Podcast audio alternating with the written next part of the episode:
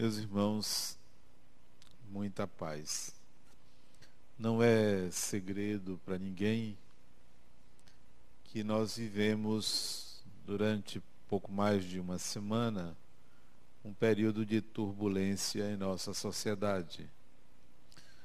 Por uma greve que alcançou níveis nacionais, que atingiu todos os setores da vida humana foram de fato dias difíceis para muita gente.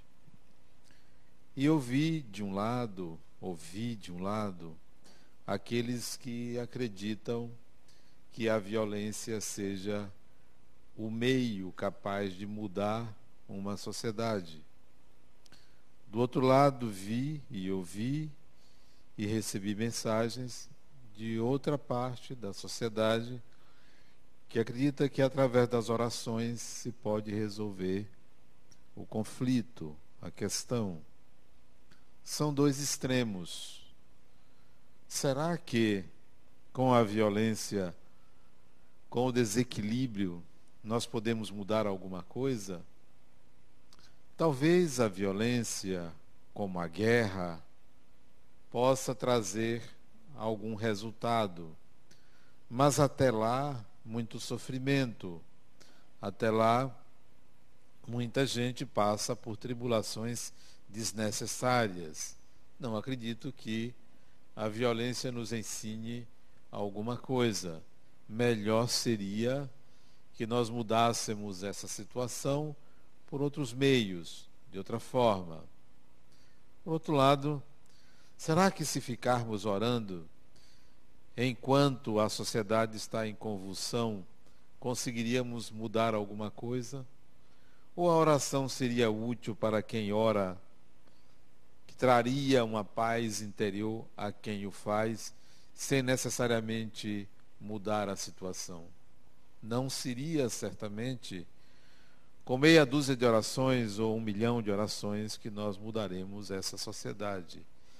Embora acredite que seja bom orar, mas não é o meio eficaz, adequado para a solução de conflitos sociais. Nós vivemos uma turbulência social porque ainda somos pessoas, espíritos, que não temos capacidade e competência de estar vivendo numa sociedade equilibrada.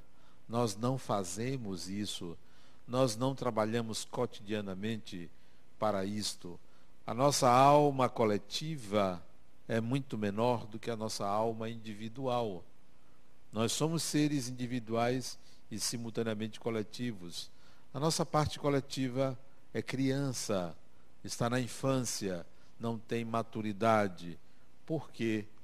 Porque optamos por resolver egocentricamente os nossos problemas Primeiro eu, depois eu e em seguida eu.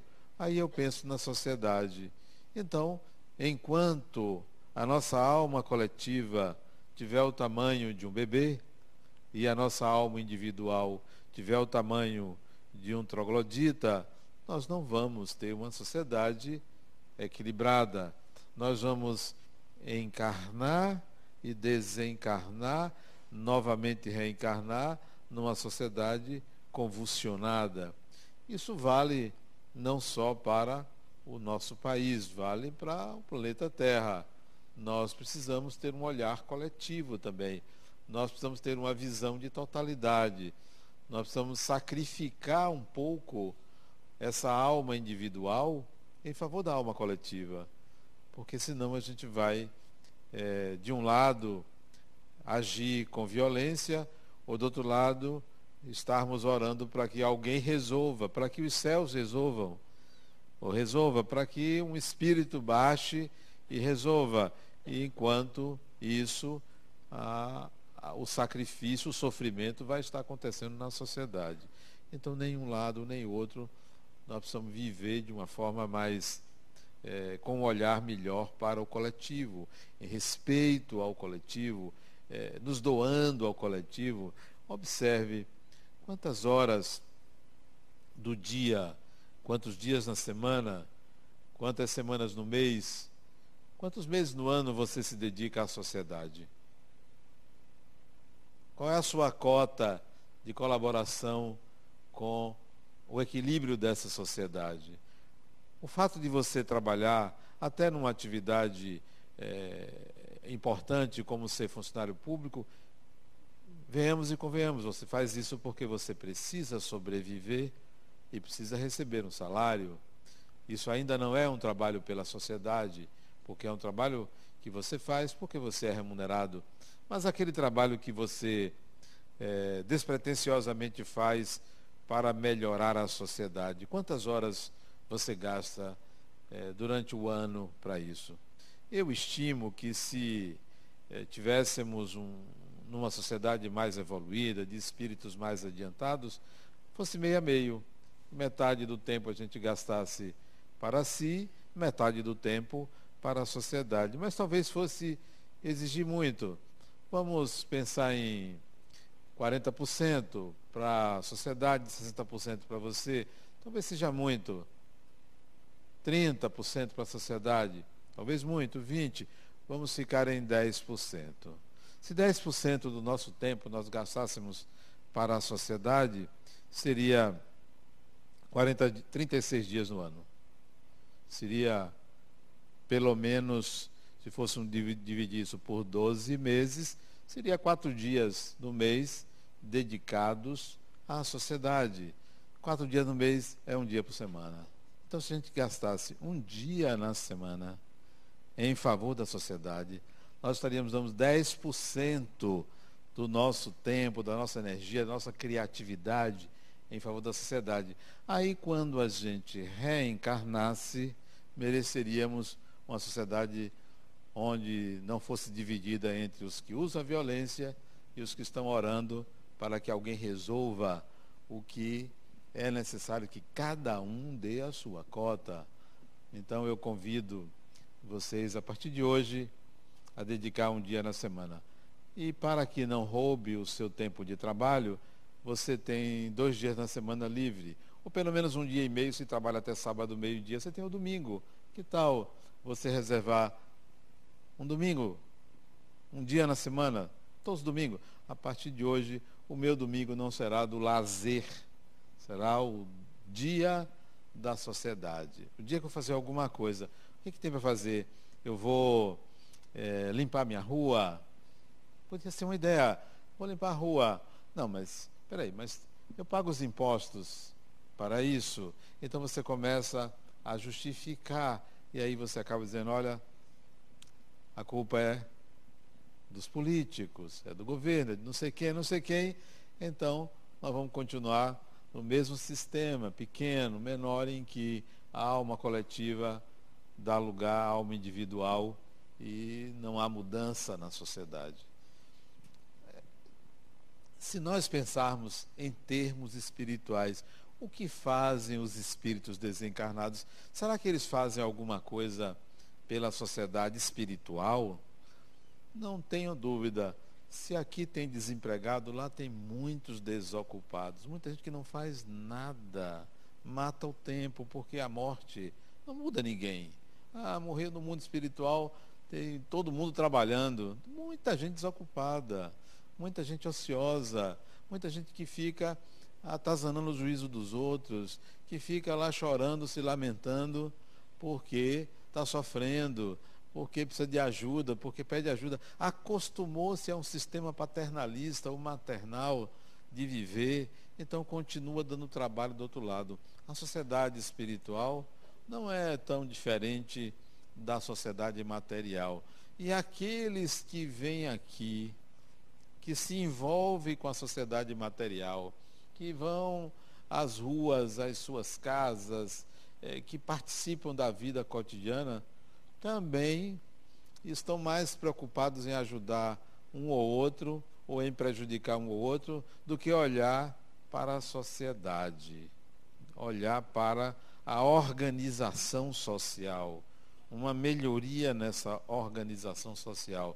E isso depende de cada um de nós a gente ter esse olhar para a sociedade. Se a sociedade não se envolver para ajudar a própria sociedade, nós vamos ter sempre um individualismo preponderando, tanto para encarnados quanto para desencarnados. Eu assisti a um filme há um tempo atrás, acho que vocês devem ter assistido, um filme chamado Ghost. Lembram desse filme? E tem uma cena que me chama a atenção, que é no metrô, que tem um espírito lá que ele tem um território, que é o território dele ali, e quando o ator principal, que tinha desencarnado, aparece ali, ele então tenta afastá-lo dali porque era o território dele. E ele ficou zangado, é, era tudo sujo, do lado material, provavelmente do lado espiritual. É assim, não há uma preocupação com o social, nem desencarnados. E a gente vai procurar orar para resolver um problema que é do mundo material, que é nosso. Então, convido vocês a tirarem um dia na semana, deixarem a praia de lado, é, o, o, a cerveja de lado, o, o, dominó de lado, sei lá se jogam dominó.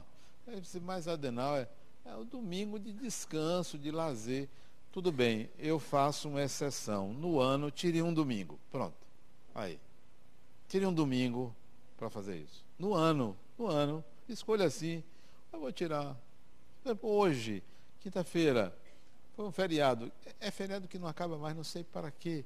Mas tudo bem, você gosta num país onde é, é, tudo é motivo de, de, festa, tudo é motivo de descanso, tudo é motivo de lazer. Então, nós nunca vamos ter uma sociedade melhor, uma sociedade mais evoluída, porque a gente está precisando, pensando em descansar. Descansar porque se cansa de não fazer o que deveria fazer. Né? Então, é, desculpem o desabafo, mas, é, mas é, é estranho viver numa sociedade onde a gente não melhora essa sociedade. É estranho reencarnar numa sociedade em que a gente não se ocupa dessa sociedade. A maioria quer se salvar. Mas se salvar de quê?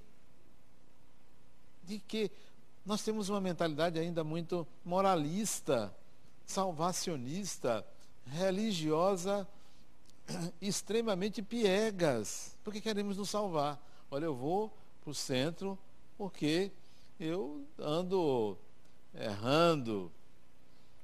A, a, minha análise, durante muito tempo, eu ficava preocupado entre fazer o certo e não fazer o errado. Era uma briga muito grande. Eu preciso fazer o certo. Vez por outra, eu derrapava, cometia equívocos, porque eu tinha que, que fazer o bem, não fazer o mal. Eu ficava muito, perdia muito tempo nessa fronteira aí. E não tinha dia que eu não tivesse na corda bamba ali. Será que hoje, será que eu consegui?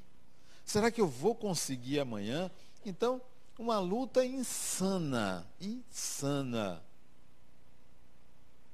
Até que eu resolvi brigar, literalmente brigar comigo mesmo.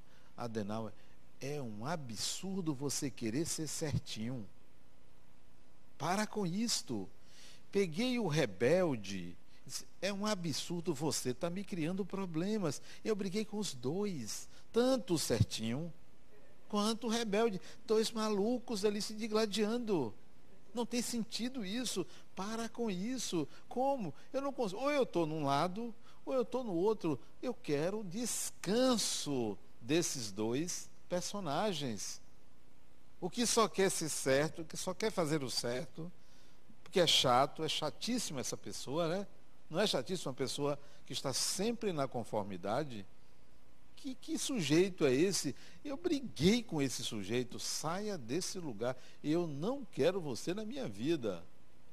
Peguei o outro rebelde, que derrapava, que tratava mal as pessoas, que se equivocava. Disse, você está me trazendo problema, porque você não sabe se guiar no mundo. Olha como você vive. Olha como as pessoas olham para você. Então eu briguei com ele também. Aí saí dos dois, que maravilha, Que maravilha você sair desses dois personagens, o certo e o errado. Aí você vai me perguntar, e agora? Essa pergunta, e agora, como é que eu vou me guiar? Só pode ser de uma pessoa que só pensa dentro da caixinha. Limitou-se a um universo do tamanho de uma caixa de sapato. Limitou-se ao universo o tamanho da, do seu guarda-roupa. Não entende que o espírito é um ser livre, totalmente livre, e que ele precisa encontrar o seu sistema de convivência, de valores, de leis, de funcionamento da vida, para se pautar a partir daí, colocando isso em xeque com a própria sociedade. As vias que ditam o comportamento de uma pessoa não são apenas duas, no mínimo três. Lembram do mito de Édipo, que Édipo sai da sua cidade natal e aí ele se depara com uma encruzilhada, porque o oráculo de Delfos disse a ele: Olha, você vai matar o pai. Para não matar o pai, ele foge de Corinto e vai na direção de Delfos, porque ele morava com o pai e a mãe. O oráculo disse: vai matar seu pai. Ele aí, ó, vai embora. Ele não queria matar o pai e chega numa encruzilhada para que lado eu vou? Para a esquerda ou para a direita ou para a frente? Então, no mínimo, tinha três. Não tinha duas. Não era só o bem ou o mal. Ele escolhe uma das três. Qualquer uma que ele escolhesse, seja a esquerda, seja a direita, seja a em frente, ele iria matar o pai. Porque há que se matar o pai porque é uma questão simbólica. Uma pessoa que vive na conformidade do Pai não transcende. Uma pessoa que estabelece os limites dados por uma época não passa para a época seguinte, porque fica prisioneiro de uma época. Laio escolhe, depara-se com uma carruagem, discute com o cocheiro quem é que tinha direito de passagem, um dos integrantes da comitiva do rei que vinha de lá não gostou do comportamento dele e aí bateu nele. Eles brigaram, Laio resolveu tomar uma providência. Foi na direção de Édipo. Édipo disse não. Matou todo mundo, só sobrou um. E Édipo seguiu. Ele foi se defender. Sem saber, ele matou o pai, Laio. Sem saber. Não tem jeito. Não adianta. Porque ele não sabia que ele era filho adotivo. E Laio era o pai biológico dele, casado com Jocasta. Nós temos que enfrentar a conformidade e pagar um preço por isto. Pois bem, saindo do certinho e do rebelde, eu tive que me analisar. E agora, Adenauer, você vai para que lado? Não tem só a esquerda, aliás, a esquerda é essa, não tem só a esquerda, a direita, em frente, no ângulo de 45, de 75. Não, tem infinitas possibilidades. Por onde você vai? Qual é a escolha? foi necessário uma autoanálise, dias e dias.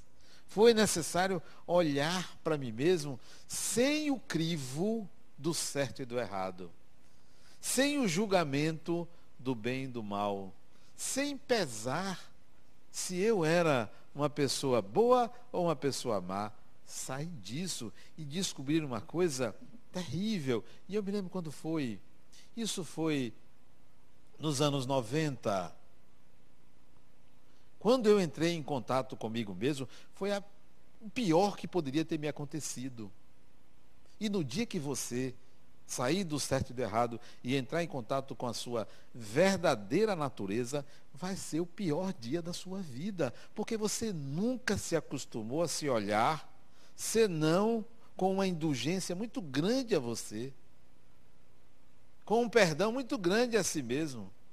Então eu vi uma coisa tenebrosa, terrível que era a mim mesmo. Então você é assim?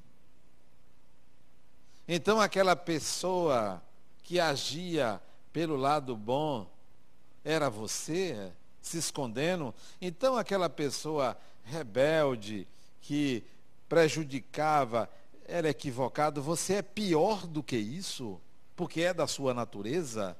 Não é uma atitude, é uma condição interna. Então, eu disse, poxa, eu não sabia que eu era esta pessoa. No dia que você entrar em contato com você mesmo, vai ser o pior dia da sua vida. E para fazer isso tem que levar a sério. Isso não é brincadeira. Isso não é para mostrar a ninguém. Isso não é para prestar contas a Deus. Não, não tem que prestar contas a Deus. Isso não é para balancear a consciência, eu vou fazer um balanço. Não, eu vou entrar em contato comigo mesmo sem estar preocupado se eu sou bom, se eu sou mal, se eu sou certo, se eu sou errado. Eu quero saber o que eu sou e não um julgamento de valor sobre o que eu sou. Bom, a partir daí, e vou dizer a vocês aonde eu estava quando isso aconteceu. Eu estava na Chapada Diamantina, caminhando pelas trilhas do Capão. Isso tem mais de 20 anos, começo, no meio dos anos 90. Foi terrível para mim. Eu vi aquelas montanhas altas, aquelas cachoeiras de água gelada. Eu disse, espera aí, poxa, quem sou eu nisso aqui? Deu vontade de sair correndo ali entrando por aquelas matas até encontrar a mim mesmo. Mas iam me chamar de maluco, porque, aliás, para maluco faltava muito pouco, né? Isso é detalhe. Então, foi terrível para mim, mas foi extremamente gratificante, porque a partir dali não tem mais nada. Se alguém chegasse e dissesse, você não presta, eu pensando comigo mesmo, não sabe de nada. Você é isso, não sabe de nada. Você é fantástico, não sabe com quem está lidando. Então, foi libertador. Quando você entra em contato com a sua natureza, é libertador. Porque você não pode mais responsabilizar a ninguém pelo que se passa com você. Porque há uma mania de quem está nesse processo de certo ou de errado de terceirizar a culpa. Não, a culpa é de fulano. A culpa é do marido, é da mulher, do pai, da mãe, é do governo, é do Estado, é do meu time, Vitória. Não, nunca foi. Melhor time do mundo. Não. A culpa é de não sei quem.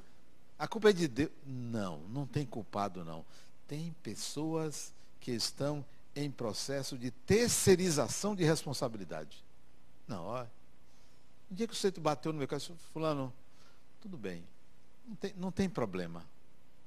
Você não é culpado. Eu mereço isso. Eu mereço passar por isso. A gente pode até discutir legalmente quem tem razão. Mas, em princípio, você não tem culpa, não. Eu preciso passar por isso. Eu preciso ter a apurrinhação de levar o carro na oficina, de ficar sem carro. Tal. Eu estou precisando disso para me libertar das raivas, me libertar de ansiedades, da correria, do corre-corre, porque tudo é lição da vida.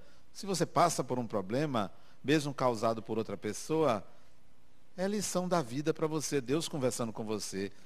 Então, não terceirize. A partir daquele processo que eu vivi, de entrar em contato comigo mesmo, libertador. Libertador. Faça isso.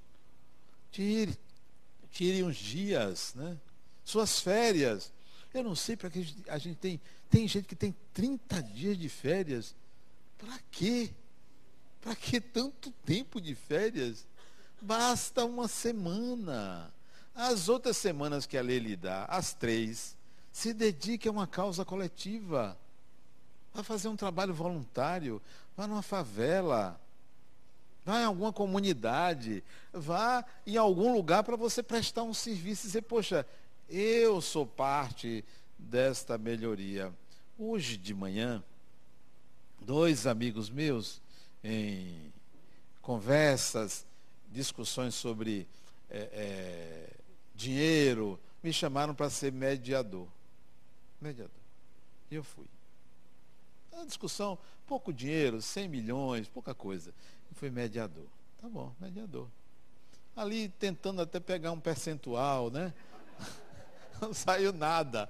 Porque sou amigo dos dois, não saiu nada. Eu ali querendo, não saiu não. Esse gente, vocês estão aqui porque eu chamei para conversar no lar dos idosos. Sabe por quê? Depois que a gente conversou, foi uma manhã inteira conversando, três horas conversando. Quando terminou, eu disse, olha, chegamos a um acordo, né? Um acordo muito interessante para ambas as partes. Só não foi para mim, mas para eles. Foi interessante. Vocês se lembram, há quatro anos atrás, numa festa, é, que estávamos os três, mesmo ambiente, e eu pedi um dinheiro a você, porque um amigo seu me disse, peça a ele que ele tem, e você me deu. Você me deu, até achei pouco, você me deu 50 mil. É pouco, né? 50 mil reais, bagatela. E você, irmão dele, me deu 20 mil. E se lembra, foi empregado aqui. Com o dinheiro que vocês me deram, eu juntei com de outras pessoas e comprei esse terreno. Você está aqui numa obra em que tem a energia de vocês. Um deles não aguentou e chorou. Se eu não sabia. Pois é, você vê, quando a gente quer, a gente pode fazer muito pela sociedade, mas a gente querer. O dinheiro que você me deu, você pensou que era o quê? Eu estava querendo para mim? Eu até queria, né? Uma parte para mim. Mas não era para mim, é para essa obra. O outro já sabia, não chorou, mas ele que não sabia, chorou muito, né? Poxa, eu não sabia que aquele dinheiro que você me pediu lá atrás foi empregado aqui. Eu pensei que você pediu porque ele também me chamou para uma outra questão financeira, seja, eu sou consultor financeiro e não sou empresário. Ele me chamou isso há tempos atrás, eu estou querendo é, alugar um lugar para minha empresa. Eu disse, por que você não procura fulano? Ele procurou, aí o, a pessoa que ele procurou disse assim, quem lhe indicou a mim? Isso foi a Denal. Eu vou lhe dar um desconto. Aí ele deu um desconto a ele. Ele achou que eu ganhei uma comissão de corretagem. Quer dizer, eu levei fama sem proveito. Deveria ter pedido essa comissão. Não pedi. Ele disse, eu só lhe dei porque achei que você, não tendo aquela comissão, eu lhe dei esse dinheiro. Ele disse, pois é, não foi para mim não, foi para aqui. Voltando à questão, por que, que nós gastamos 30 dias de férias? Para quê? Aí vocês vão dizer, eu trabalho muito para você e para a sociedade. Cadê a alma coletiva? Onde é que ela anda? Está passeando. Ela é criança ainda, não se desenvolveu. Se você pegar um índio, ele tem uma alma coletiva maior do que a alma individual, porque ele vive coletivamente. E nós que chama, nos chamamos de civilizados, cadê a alma coletiva? Vocês vão dizer assim: ah, mas ninguém faz, sou eu que vou fazer. Não me interessa o que ninguém faz. Eu vou fazer porque a alma é minha. Não é do, a do outro, ela é a minha. Então a minha é coletiva. Eu vou dar aqueles 10%, talvez um pouquinho mais. Então, nas próximas férias suas, programe não os, as três semanas que eu falei, pegue uma, só uma, ou metade da semana. Não, eu vou fazer um projeto de é, compartilhamento do meu tempo em favor da sociedade. Nós precisamos disso. E aí, naquela análise, chegando à minha natureza, eu percebi as minhas tendências. Porque o X da questão é esse. Não é o comportamento. Nós queremos sempre mudar comportamento. Deixar de fazer uma coisa, deixar de fazer outra, sempre atuando na periferia do processo. Você quer deixar de fumar, é atacar a periferia. Você quer deixar de ser uma pessoa agressiva, atacar a periferia. Você quer perdoar uma pessoa, atacar a periferia. Que tal você olhar para a sua natureza, para as suas tendências, porque são suas tendências que levam a comportamentos. Então, entre em contato com as tendências. Quais são as minhas tendências em relação a trabalho? Por exemplo, em relação a trabalho. Olha a tendência da maioria. Eu tenho um patrão, acerto um salário, ele me, pra, me paga para fazer aquilo. Então, eu tenho a tendência a fazer tão somente aquilo pelo qual eu sou pago. Que tal você trabalhar na tendência assim? Espera aí, eu tenho que me aperfeiçoar no trabalho que faço. Minha proposta de trabalhar não se rege tão somente por corresponder ao salário que eu ganho. Eu estarei ali com este propósito, mas com outro. Eu vou me aperfeiçoar no, no, que eu faço. Se eu sou um apertador de parafuso, eu vou apertar melhor o parafuso.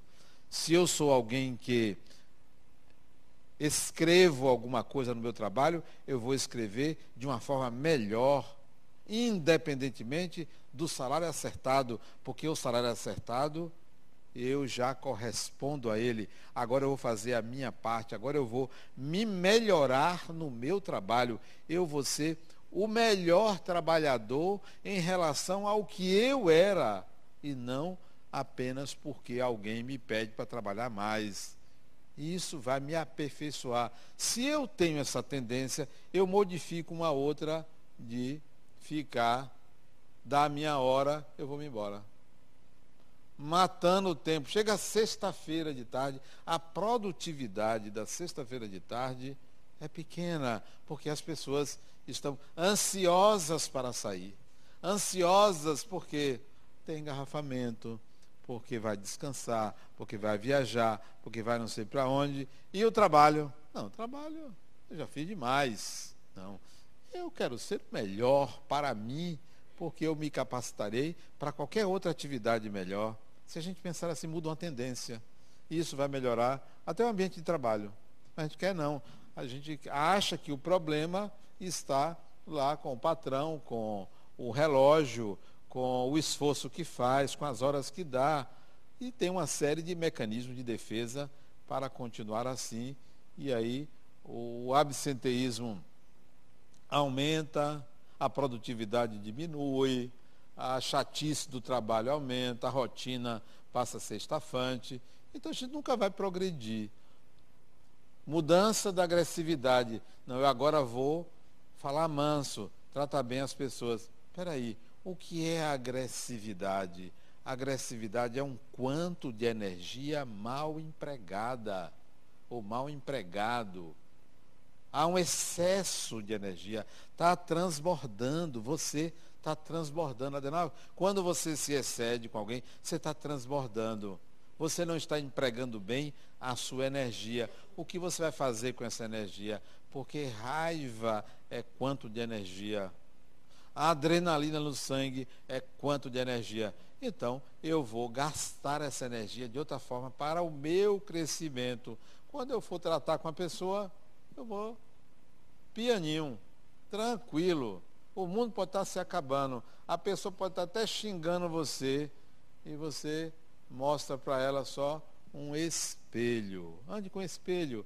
Mostre um espelho. Isso não, não é comigo, né? Não é comigo, isso é com você. Porque eu não tenho energia para estar brigando com as pessoas. O outro disse para mim, Adenal, por que, que você não botou um advogado nessa questão? Fulano, eu vou gastar meu tempo com isso. Mas, Adriano, isso é dinheiro. Tem problema. Eu perco aqui, ganho ali, ganho lá. Mas eu não vou gastar dinheiro com isso. O esforço é muito grande. Ah, mas e o seu orgulho? Epa, peraí. Eu tenho dignidade. Orgulho não. Dignidade. Dignidade é você valorizar-se a si mesmo, sem precisar estar brigando com ninguém. Então, ao invés de estar me preocupando com a minha agressividade, eu pego a energia e uso essa energia. Esses dias eu disse para uma pessoa, fulano, é, por que você não cria o tempo? O tempo tem que ser criado. Crie o tempo. Ah, mas eu não tenho tempo. Tem, crie. Passe a ser criador do tempo e não criador de caso. Tem gente que cria caso. Pegue esse tempo que você gasta criando caso. Mas, Adenai, meu direito. Todas as vezes que você briga demais pelo seu direito, você enviesa a sua vida, porque não há juiz imparcial. Não existe juiz imparcial. O direito sempre, quando você se acha dono dele, você enviesa para você. Não há um juiz imparcial. Então, crie o tempo. O tempo para fazer outra coisa. Né? para se divertir trabalhando em favor dessa sociedade, que é uma excelente diversão. Pessoas que têm dificuldade de relacionamento. Eu tenho uma paciente que diz, Adenal, nessa encarnação eu já sei, eu não vim para me casar. Discurso do frustrado, né? Discurso do incompetente, né? Discurso da pessoa que tentou, tentou, tentou, não conseguiu, disse eu não vim para. Não. Você é incompetente, é diferente. Você deveria ser mais competente para isso. E é fácil. Aí ela disse assim, é porque você não é mulher. Ah, quando fala isso, eu digo, olha, eu vou lhe dizer que mulher eu seria. Né? Como seria ser mulher? Se eu fosse uma mulher, aí eu disse a ela como agiria. Ela disse, é mesmo, você faria isso? Eu vou fazer para ver se dá certo. Isso foi essa semana. Vamos ver o resultado. Eu, eu conto para vocês que mulher eu seria. Porque eu disse a ela, de tanto eu lidar com mulher, você começa a aprender, né? Os jogos, né? As formas, as relações, né? Os malabarismos que fazem. Eu comecei a aprender as manhas, porque tem umas manhas, né? E aí eu comecei a ensinar ela como é que eu faria, quais seriam minhas manhas para conseguir. Né? Vamos ver, eu conto para vocês oportunamente se ela conseguiu ou não conseguiu, né? Eu conseguiria. Tenho certeza absoluta. Porque os homens são tudo previsíveis, tudo previsíveis, né? E as mulheres já nascem com uma capacidade enorme, né? De eu não vou continuar dizendo, né? para não ensinar missa vigário. As nossas tendências, essas é que a gente deve conhecer. Pessoas que têm a tendência nas relações amorosas, uma tendência enorme a dar para querer receber. Querendo seguir aquele princípio de Francisco de Assis, que é um mantra não é simples dar e receber. Parece uma relação de troca. Não é. Onde fica a sua dignidade? É só dar. É, é assim, é. Ó, faça, faça tudo por ele ou por ela, que você receberá. Nananina, não, peraí. Vamos nos conhecer.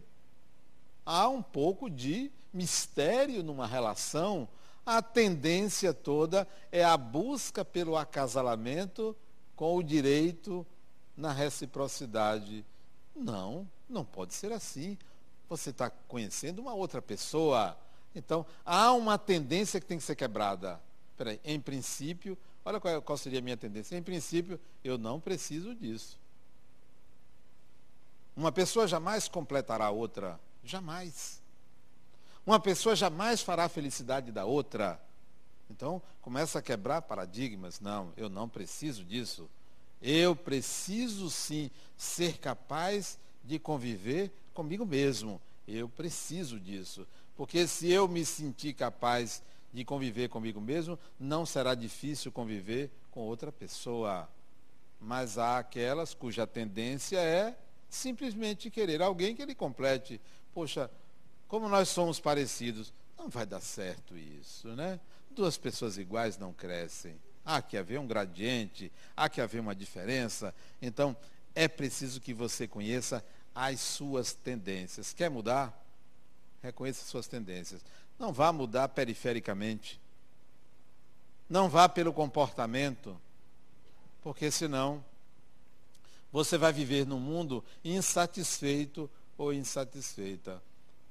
Eu atendo um homem de 68 anos, 68, 68. E ele disse, rapaz, eu estou descobrindo que tudo que eu fiz, tudo que eu fiz, não está me trazendo felicidade. E fez muita coisa, uma empresa que tem mais de 2 mil empregados, muita gente, muito dinheiro, um patrimônio enorme. Eu descobri que não vale a pena. Eu sei, claro, por que não vale a pena? Porque o seu. Ele, e ele disse, eu, nunca, eu não fiz isso por dinheiro. Eu acredito que ele não fez por dinheiro. Mas tem uma razão. Qual é a razão de você ter feito tudo isso? Você sabe qual é a razão? Não responda não, eu vou responder por você. Poder e prestígio. Isso esteve sempre na sua mente. Se não é o dinheiro pelo dinheiro, é o poder de ter, é o prestígio de ter, é de ser admirado. Você é um narciso. Por isso que você está agora sozinho, dentro de você, sozinho, narciso. Que tal você começar a respeitar Eco? Mas quem é Eco? Você não conhece o mito de Narciso e Eco? Rapaz, qualquer criança conhece o mito de Narciso e Eco. Ah, eu não vou contar porque vocês aqui conhecem o mito de Narciso e Eco, né? Conhece, né? Narciso não respeitava Eco. Não dava a menor atenção a ela. E ela atrás dele, ansiosa, mas ele só tinha olhares para si. E a pior coisa que a gente pode fazer a um ser humano é desprezá-lo. Engodo, engano de quem acha que desprezando uma pessoa está resolvendo uma questão. Há que enfrentar. Há que lidar.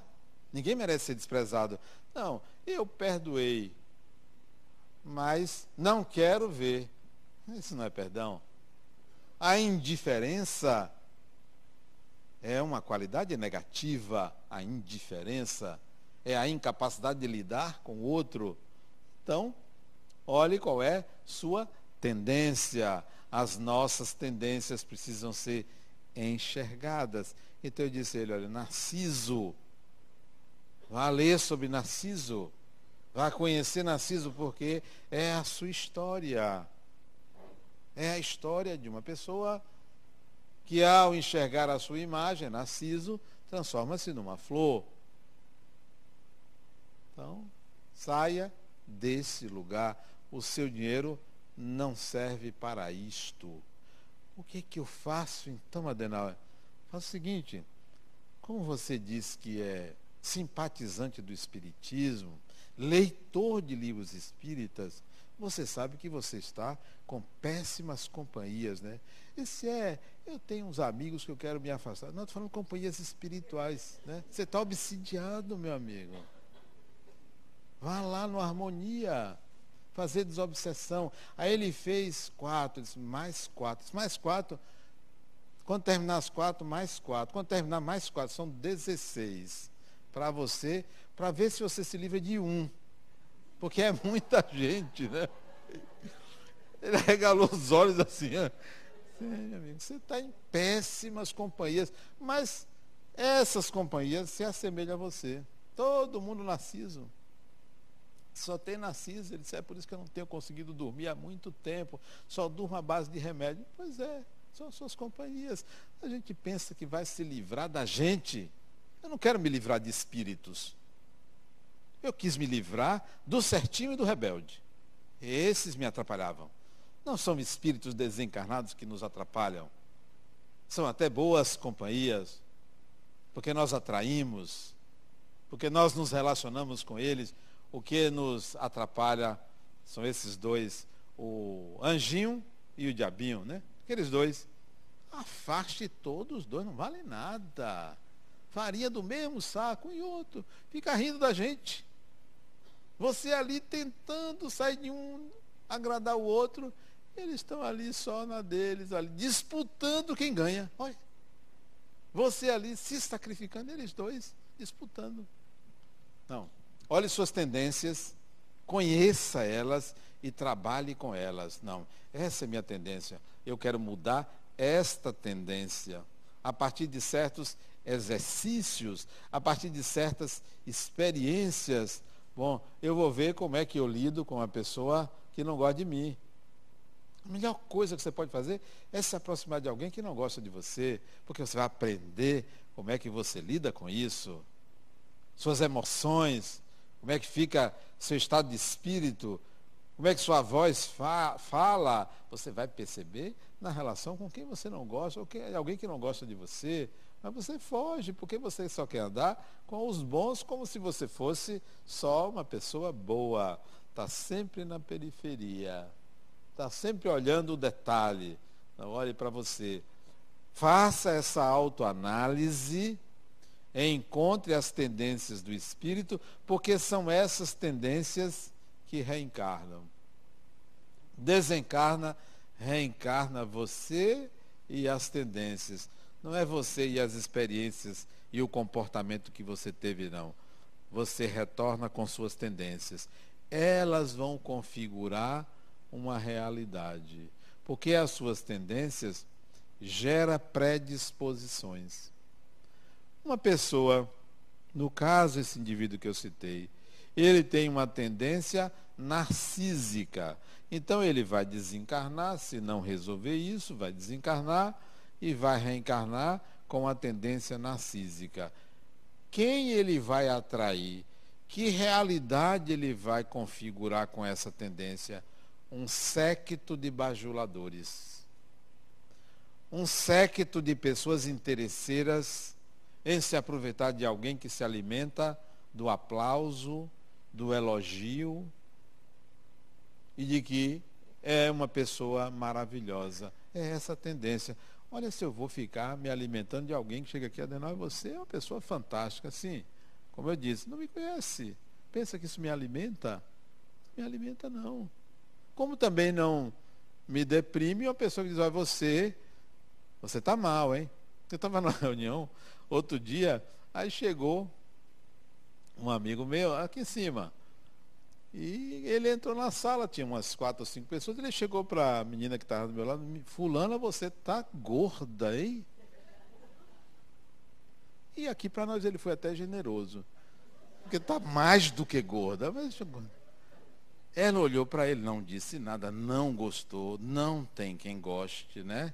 Por quê? Porque não admite, né? Não quer é, ser visto dessa forma. Resultado, o restante da reunião, ela se calou. Veja se eu vou me preocupar com alguém entrar na sala e dizer, Adenal, você está careca, você está com a barriga grande, você está, fulano. Eu faço um esforço muito grande para parecer pior, mas só cheguei até aqui. Né? Não vou ligar, quer dizer que eu vou uma coisa? De jeito nenhum. Como também disse, poxa, você está ótimo. Fulano, eu sou melhor do que você imagina. Porque tem uma autoestima altíssima, né? Altíssima. Por quê? Porque eu olho para mim. Quando eu olho no espelho, eu quando desço o elevador que tem espelho, você Adenar, você. Você, hein? Ah, eu, eu me acho um tipão, né? eu estava dizendo eu estava dizendo à minha esposa que antigamente me procuravam as pessoas assim, mais jovens, né? Hoje só me, só me procura mulheres sexy, sexagenárias, né? Para pedir conselho. Eu acho isso fantástico, né? Como a vida leva a gente para diferentes experiências de acordo com a nossa idade, de acordo com o nosso estado. Isso é muito bom porque se fosse tudo igual, não valia a pena. A vida só vale a pena porque ela nos mostra um mosaico enorme de possibilidades diferentes, né? Cada dia é um dia diferente, né? É, cada momento é uma história diferente. Aí eu voltei da reunião, almocei, tirei um cochilo, né? Assisti a um filme, um filme muito bom chamado Um Instante de Amor. Eu assisti pela segunda vez. Um Instante de Amor, que eu gostei desse filme, né? Aí eu resolvi arrumar meu guarda-roupa, hoje de tarde. Achei um dinheiro. Não sabia que eu tinha aquele dinheiro guardado. Não sabia. Dinheiro bom. Aí, sabe uma coisa? Como eu não sabia, eu vou dar uma destinação a esse dinheiro. Eu vou presentear alguém. Porque se não estava esperando, já não existia na minha consciência. O inconsciente me trouxe esse dinheiro, eu digo, ele não é meu. Porque eu não, não me lembrava mais e fui dar de presente. E dei a uma pessoa que faz parte do meu ciclo de relações. Mas por que você está me dando isso? Porque eu achei. Mas você achou onde eu achei? Lá de cima, no meu closet. Então agora você faça o que você quiser. Gente, a melhor coisa é você fazer diferente. Saia da mesmice, saia do semelhante, do igual, porque assim a vida se mostra também diversa para a gente. As experiências serão sempre diferentes. Analise suas tendências, elas é que são boa parte de você. E lembrando o início da minha fala, desenvolva mais a alma coletiva. Muita paz.